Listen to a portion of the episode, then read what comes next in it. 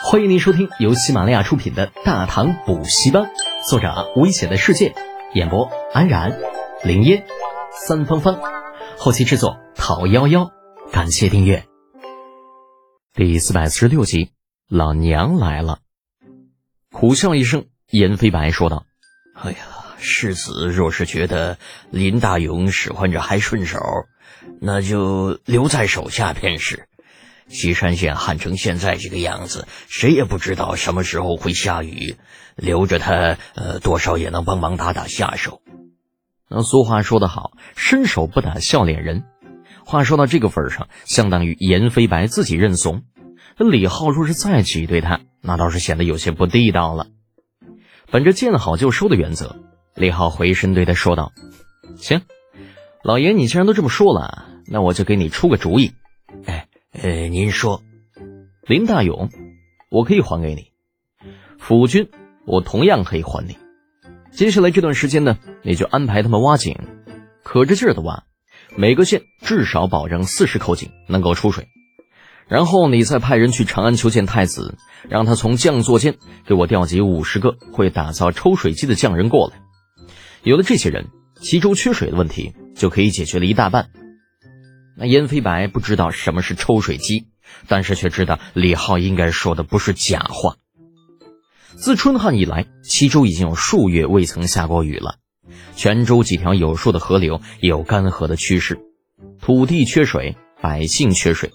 他这个刺史为解决缺水问题发际线一升再升，眼看都要到顶了。然而如今听说李浩有办法解决问题，哪里还顾得上这么多呀？草草谢过之后，立刻打道回府，准备派人去长安求援。望着严飞白带来的队伍一路烟尘滚滚而去，李浩由衷的发出一声叹息：“唉，嘿呦呦呦呦呦呦，松松松开，耳朵掉了，掉就掉吧，臭小子！当初离家之时，你是怎么跟我保证的？”是谁说这次出门一定不会惹事？又是谁说只是去凉州转转，不日即返的？娘，洪福的声音让李浩顾不得耳朵传来的疼痛，诧异的瞪大了双眼。您您怎么来了？到底是亲儿子，洪福总不能把李浩这耳朵真扯掉了，狠狠的瞪了他一眼，松开手，戳着他那脑门道：“我怎么不能来？我若是再不来。”只怕你就要把天捅破了。李浩一边躲着老娘的手指，一边讪讪的陪笑：“ 娘，看您说的，那不知道的人听了还以为我有多调皮呢。”滚蛋！少跟我嬉皮笑脸的。再次戳了儿子一指头，洪福将目标对准了铁柱。还有你，你是不是傻呀？他让你把人打死你就打死啊？你有没有脑子？那好歹也是一个县令。你们一群过境的官员插手地方政务也就算了，竟然还打死了个人！不知是洪福威势太盛，还是铁柱同学太怂。总之，这大块头是一退再退，直退到路边沟里才堪堪站住。啊，摸着后脑勺，支吾道：“嗯，俺俺不是故意的，俺都是想吓吓他，没想到那厮推不进打，连一拳都吃不住。”洪福看着铁柱沙包一样大的拳头和身后门板一样的大刀，啊，再看他明明站在沟里，却依旧比自己高半个个头的身高，就这家伙，这这大体格子，你别说是四体不勤、五谷不分的世家子，那就算是头牛，被打上一拳也得丢上半条命。这亏他还好意思说只想吓唬人，啊，不过算了，就跟这个铁憨憨也没有什么道理好讲。总归这家伙也是在李浩的指使下才打死了人。洪福虽然心疼儿子，却也不是那种让别人顶罪的妇道人家。李浩这会儿也凑上来替铁柱解围：“呀，娘，您就别数落他了。那姓郑的小子是我让他给弄死的，要是他没打死，那弄不好我还得上前补刀，这多麻烦呢！”哎，你臭小子，老娘管不了你了是吧？啊，你等着！等一会儿回去的。洪福这脾气来得快，去的也快。等跟着李浩回到已经成了空营的府军驻地，便恢复了以前那笑呵呵的模样。李浩看着老娘喜滋滋的挨个给护卫们加油打气，不禁怀疑他是不是就是在长安待的烦了，借着来帮自己的名义，特地跑来军营 happy 一下。那不好说，就这玩意儿真是不好说呀。为了不让老娘来烦自己，还让他一个人乐呵去吧。失业视察过整个营区，多少了解了一些护卫们想法的洪福，将李浩叫进了自己的营房，开门见山、直言不讳的问道。德简呐，关于郑家，你有什么想法？那见招拆招呗，还能有什么想法呀？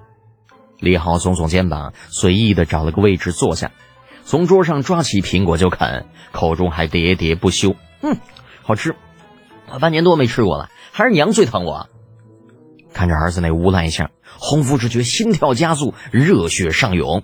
吃吃吃，就知道吃，早知道我就不应该给你带。馋死你算！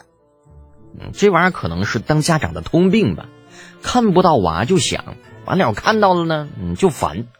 洪福自然也不例外，气鼓鼓的数落完，又开始替儿子担心。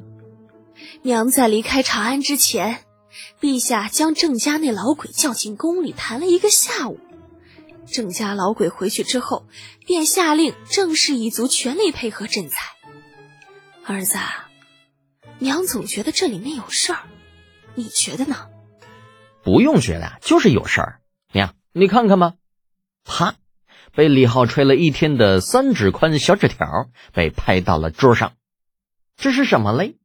带着疑惑，洪福将那小纸条拿了起来，只一眼便勃然大怒：“岂有此理！真是太过分了！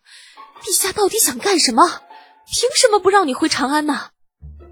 我也这么觉着，不就是打死一小县令吗？这能算什么大事啊？那家伙贪赃枉法，搜刮民脂民膏，打死他都是轻的。让洪福瞬间满脸黑线。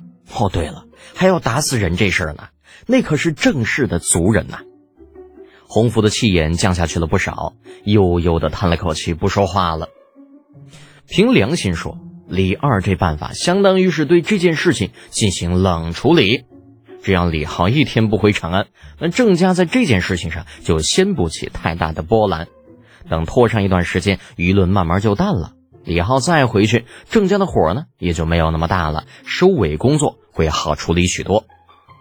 可是明白是一回事，能不能做到又是另外一回事了。在洪福看来，这件事情李浩根本就没有做错，凭什么让自己的儿子不能回京呢？越想越心烦的情况下。洪福索性将李浩赶出去，让他自生自灭，省得他在自己眼前晃来晃去，看着眼晕。李浩早等着老娘这句话呢，闻言屁颠屁颠就往外赶。只不过刚到门口，燕柔退了回来，在洪福疑惑的目光中，将盘中的几个苹果往怀里一揣，然后在老娘的怒斥声中撒丫子就跑。切，这小混蛋！望着空荡荡的门口，洪福无奈的笑骂了一句。那不过看到儿子没有消沉，尽管被李二强令不得回京，依旧一副乐天知命的样子，洪福的心里倒是舒坦了许多。哎呀，没心没肺，那就是好啊，至少活得能长久一些。离开洪福休息的营房，在外面汇合了西君买和铁柱，李浩随手就丢了两个苹果过去，一人一个。那乐得两个憨憨眉开眼笑，就接过来擦也不擦，放到嘴里边就咬。大旱时节，关中数月没有下雨，他们这一伙子人有些时候啊，连水都喝不上，更不用提水果了。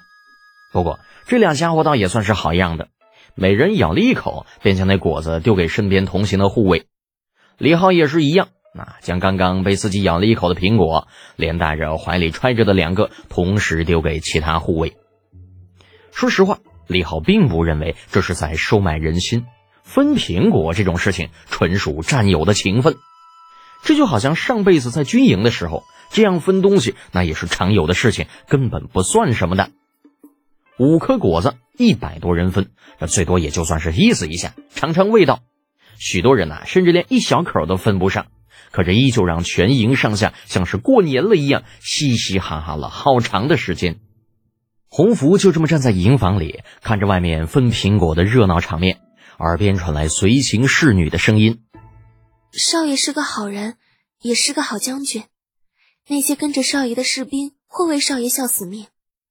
你们两个这话千万不要传到他的耳朵里，否则啊，这小子的尾巴要翘到天上去了。洪福淡淡的说着，嘴角却是不自觉的微微向上翘起。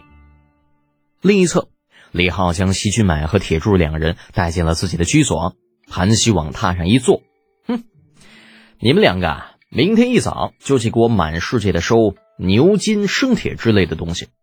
另外啊，再派一些人啊，快马加鞭回长安找袁天罡，让他这段时间多弄些沥青过来，啊我有大用。铁柱听完李浩的吩咐，有些纳闷嗯，少爷，不是说咱们不能回京吗？”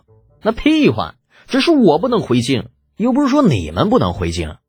李浩做事虚打，吓得铁柱跳出老远。